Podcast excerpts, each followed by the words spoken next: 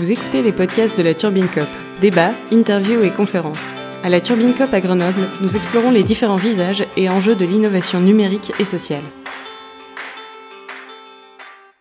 Dans le cadre de Culture Future et du festival Jour et Nuit 2019, qui se penche cette année sur les sujets de la nuit, nous sommes ravis de recevoir à la Turbine Olivier Curto, qui est responsable donc au pôle réseau éclairage et eau à la ville de Grenoble. Bonjour Olivier. Bonjour. Alors c'est difficile donc de faire un sujet sur la nuit euh, sans parler de l'éclairage de la ville. Que ce soit les lampadaires, euh, les vitrines de magasins, les enseignes, les bureaux. En fait finalement les grandes villes brillent toute la nuit. En France, euh, l'éclairage de nuit représente 1% de la consommation électrique. Alors bien sûr, les villes, qui sont actrices de premier plan de la transition énergétique, sont souvent confrontées à un dilemme concernant l'éclairage public. C'est-à-dire qu'on remarque que les rythmes de vie évoluent, que le rapport à la nuit évolue, qu'il y a aussi une forte volonté de réduire la consommation d'énergie, mais également de protéger la biodiversité. Alors du coup, Olivier, on voulait savoir, euh, pour vous, quels sont les marqueurs importants, politiques et sociaux que vous prenez en compte pour l'éclairage urbain, et quels sont ceux qui ont le plus évolué ces derniers temps et quelle est votre approche? Comment vous les étudiez euh, et vous les prenez en compte? En fait, la question de l'éclairage, euh, si on veut la résumer à trois grandes questions, c'est déjà savoir pourquoi on éclaire, pour qui on éclaire, comment on éclaire, parce que la façon d'éclairer peut dépendre des lieux d'attractivité ou de non-attractivité, et surtout, la grande question, c'est quand est-ce qu'on éclaire? Est-ce qu'on éclaire toute la nuit à 100% Est-ce qu'on fait de l'abaissement, etc. Donc en fait, quand on s'est posé la question, quand les élus sont posé la question pour la ville de Grenoble de savoir comment on peut mener une stratégie lumière sur l'ensemble de la commune tout en respectant plusieurs critères dont on va parler après, euh, l'idée c'était avant tout d'arriver à établir ce qu'on appelle un plan lumière. C'est poser la carte de Grenoble aujourd'hui, regarder comment la ville fonctionne, quels sont les flux, quels sont les endroits piétons, quels sont les endroits commerciaux, quels sont les endroits où il y a de la vie, où c'est qu'on va créer du lien social, comment on peut faire des liaisons qui aujourd'hui n'existent pas, euh, qui seront demain peut-être des, des, voies, des axes pour mener les gens, les guider et les faire traverser un peu des frontières euh, routières qu'on peut avoir dans Grenoble. Et du coup, la lumière, ça c'est une vision qu'on a vraiment de jour. On se posait après, nous, la question de savoir comment on pouvait maintenir ces liens la nuit. Donc en fait, on a travaillé là-dessus. Euh, on a travaillé sur beaucoup de cartes, euh, des cartes d'Urba, des cartes euh, fournies par les associations, par la FRAPNA, la FRAPNA, une, association environnementale, LPO, la Ligue de protection des oiseaux. Et en fait, quand on a cumulé toutes ces cartes, on a réussi un peu à identifier des pôles où il y avait de l'attractivité, des pôles qui étaient un peu plus calmes, des liens qui n'existaient pas forcément. Et grâce à ça, on a pu établir ce fameux plan lumière. Et ce plan lumière, il se met en place en définissant le mode d'éclairage qu'on va utiliser. Donc on a classé toutes les voies de la ville pour savoir quels étaient leurs usages principaux aujourd'hui. Euh, on a aussi réfléchi à savoir comment ils pouvaient évoluer demain. Donc ce qui était le cas pour Grenoble qui s'est quand même transformé avec euh, les, euh, les chronovélos, etc., la piétonisation, etc. Donc c'est trouver des solutions qui marchent aujourd'hui mais qui peuvent être aussi adaptées demain. Et ensuite, quel, quelle intention on voulait donner à cet éclairage? Est-ce qu'il était purement sécuritaire? Est-ce qu'il était d'ambiance? Est-ce qu'il était là pour guider les gens? Est-ce qu'il était là pour les faire partir les gens? Voilà.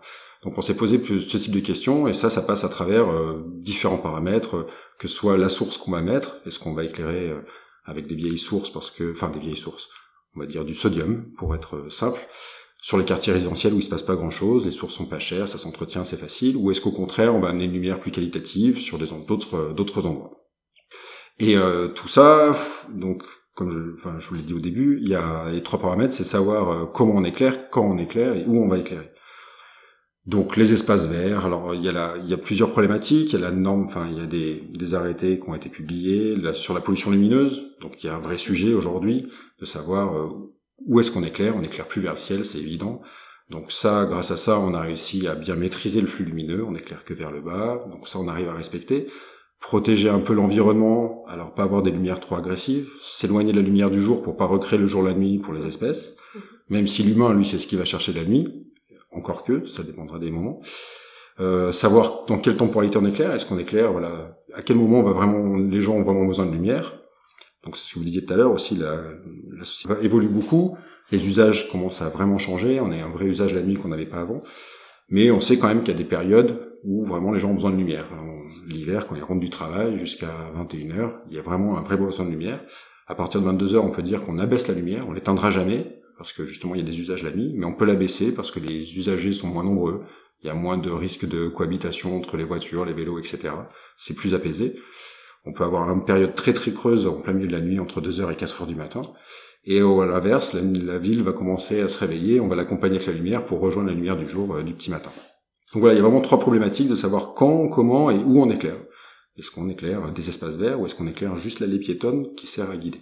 Donc il y a vraiment une adaptation de la lumière. Euh, Tout à fait, ouais, c'est exactement ça. En fonction et, et, surtout que les technologies en plus aujourd'hui permettent d'aller encore plus loin, suivant le matériel qu'on installe. On ne va pas faire juste de l'abaissement, juste dire on va baisser la lumière au milieu de la nuit, c'est qu'on va vraiment la baisser plus fort, on va garder un balisage lumineux et on peut la coupler à la détection. C'est-à-dire quand les gens vont passer, bah, effectivement on va leur éclairer un, un chemin lumineux pour les guider, pour savoir où ils veulent aller. Dans un grand parc, on va pas éclairer tout le parc comme c'était le cas avant dans le parc Paul Mistral, on éclairait partout.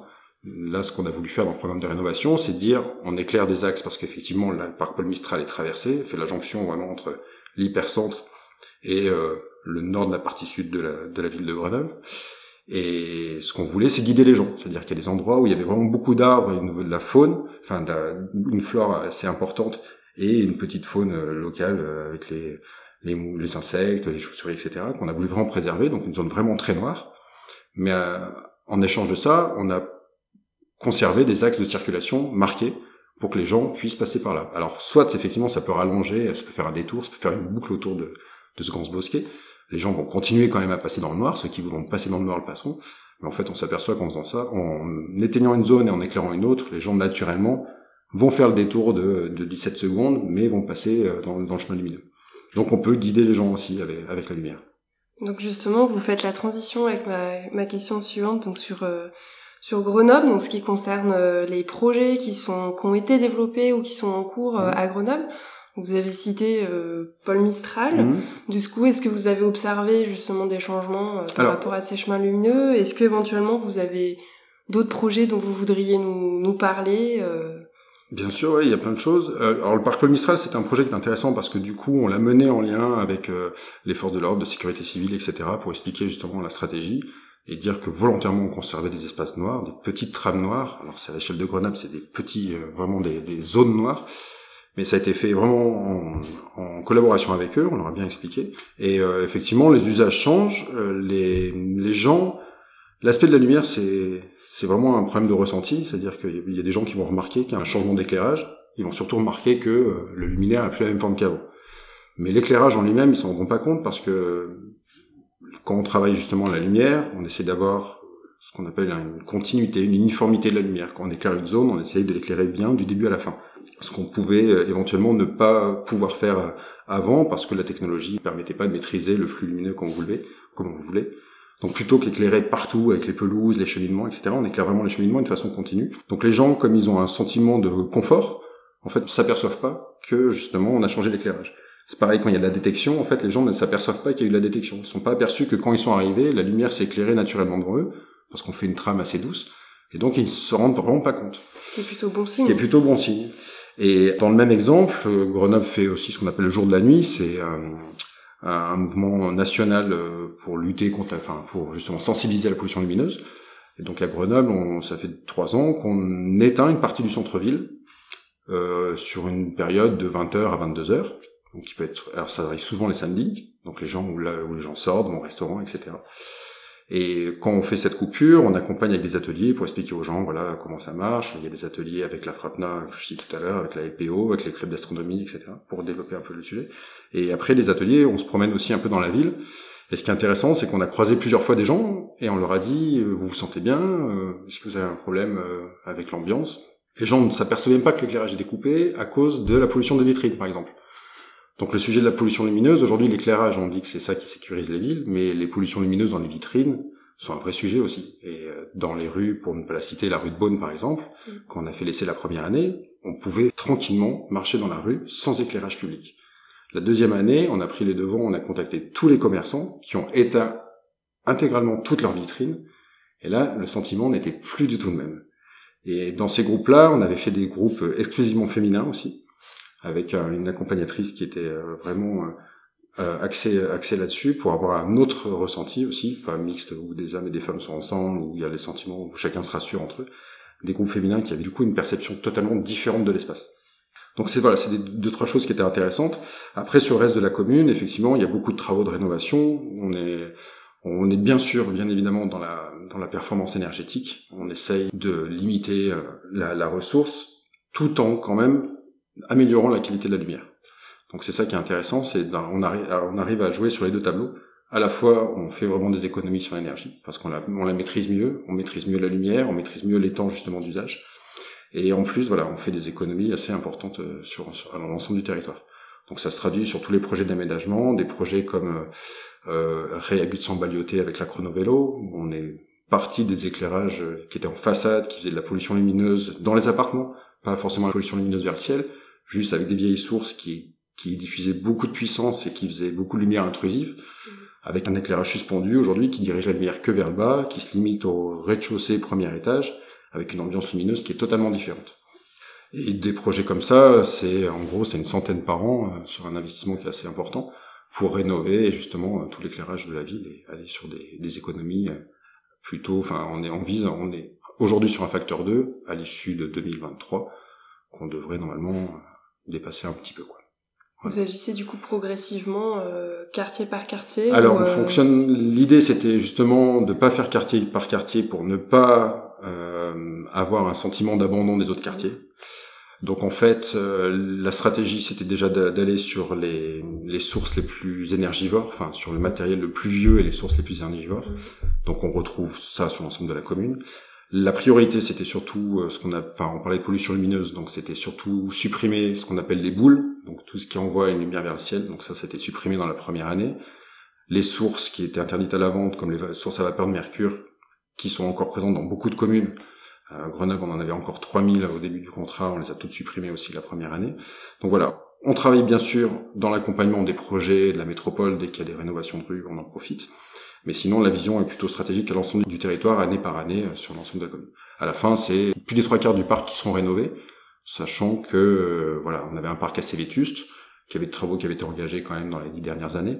Donc on aura un, patrimoine à la, fin du contrat qui sera assez jeune et encore euh, quelques beaux jours devant lui. Quoi. D'accord, c'est passionnant. Alors nous, en fait, euh, pour faire juste le pont avec un autre sujet, mais c'est un sujet qui nous intéresse particulièrement à mhm. la turbine, euh, c'est les données. Ouais. Euh, on imagine en fait qu'au-delà de l'aspect euh, politique, euh, social, etc., il y a bah, piloter l'éclairage d'une ville, c'est un, c'est, technique, hein, vous l'avez mhm. déjà évoqué. quelle place du coup vous mettez aux données? Quel type de données vous collectez? Est-ce qu'il y a des données qui vont prendre plus le dessus que d'autres? On va commencer à rentrer dans la smart city. Grenoble, pour l'instant, c'est pas la priorité. On est sur un programme de renouvellement.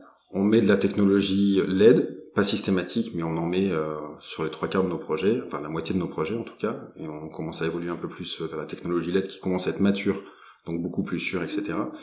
Du coup, à partir du moment où on met de la LED, l'avantage de la LED, c'est qu'on peut jouer avec. Donc on peut la grader de 0 à 100%, on peut l'allumer, on peut la faire clignoter, on peut faire ce qu'on veut. Après, il y a un autre aspect, c'est qu'on va commencer à mettre des organes un peu intelligents dans chacun des luminaires. C'est-à-dire plutôt que dire on allume comme euh, comme votre disjoncteur chez vous quand vous le mettez en route, bah tout s'allume. Là, euh, le disjoncteur sera tout le temps en route, mais on pourra contrôler à distance soit la machine à laver, soit la cafetière, etc. Donc ça sera pareil pour l'éclairage, on pourra allumer les points qu'on veut, point par point. Et dans ces dans ces luminaires qui maintenant sont plutôt intelligents, on peut intégrer tout ce qu'on veut. On peut intégrer euh, de la détection, donc euh, si on regarde la courbe du point, on peut commencer à voir les usages. En plein en milieu de nuit, on peut voir s'il y a beaucoup de personnes qui sont passées ou pas. Mhm. On peut voir que le dimanche soir, le lundi soir c'est calme, que le mardi les gens sortent un peu, que le mercredi ça redevient calme, que le jeudi les gens sortent. Donc tout ça c'est des données qui nous informent, alors qu'on n'extrait pas, qu'on regarde juste sur courbe aujourd'hui, mais qui nous informent sur les usages. On sait que les gens passent plus à cette période-là, etc. On voit les heures où ils sortent, les moments où ils sortent. Après, toute la technologie qu'on peut mettre, c'est on ouvre le champ, euh, enfin on va on ouvre une boîte de Pandore, enfin on va trouver tout ce qu'on tout est à faire en fait. Euh, vous pouvez mettre la détection pour les places de stationnement et du coup vous voyez les rotations de vos voitures. Vous pouvez mettre euh, voilà. Du coup l'éclairage de demain, c'est vraiment un éclairage, c'est ça devient un réseau intelligent sur lequel on aura mis de l'éclairage. L'éclairage, ça sera une, une petite partie de ce réseau-là. Mais l'intérêt de cette technologie, c'est d'aujourd'hui d'avoir dans une ville un réseau électrifié en permanence sur lequel on va pouvoir plugger euh, du Wi-Fi, plugger des recharges de vélo, plugger des recharges USB toutes simples, etc. Et du coup, effectivement, on peut commencer à gérer des données qui sont aujourd'hui, enfin là on va, on parle vraiment de, de, de big data, c'est-à-dire que c'est des, on peut exporter plein de choses. Sauf qu'aujourd'hui, je pense qu'il y a personne qui est vraiment capable de pouvoir exploiter ces informations, à part un gros nom comme Google, etc. Et là, du coup, si on commence à donner ces données-là, on ne sait pas où on va aller. Mais l'intérêt, c'est qu'il va y avoir quand même des gens qui vont pouvoir faire de la recherche gratuitement sur ça et qui vont pouvoir proposer des solutions demain. Aujourd'hui, à la ville, les données, on les on les stocke même pas, c'est-à-dire qu'elles passent, mais elles sont jamais stockées. On a un retour, on peut avoir des informations si on va les chercher. Si on analyse au fil de l'eau. Voilà, c'est ça, c'est ça. C'est vraiment au cas par cas. Ou si on a effectivement, on a eu un souci sur du vandalisme, etc. On peut commencer à voir que certains points sont vandalisés de façon systématique. Euh, voilà, certaines périodes de l'année, on sait qu'on va avoir des moments un peu plus durs. Mais voilà, aujourd'hui, on est plutôt concentré sur vraiment la qualité d'éclairement qu'on veut mettre et qu'on veut proposer au Grenoblois, sur la qualité de, de cette lumière et sur l'économie énergétique qu'on peut faire aujourd'hui. Le big data, ça sera pour plus tard. Chaque chose en son temps. Chaque chose en son temps, ouais. surtout, c'est un autre métier. Bah, merci beaucoup, Olivier Curto. Euh, on a été ravis de vous recevoir. Merci. À merci bientôt. À vous. Au revoir.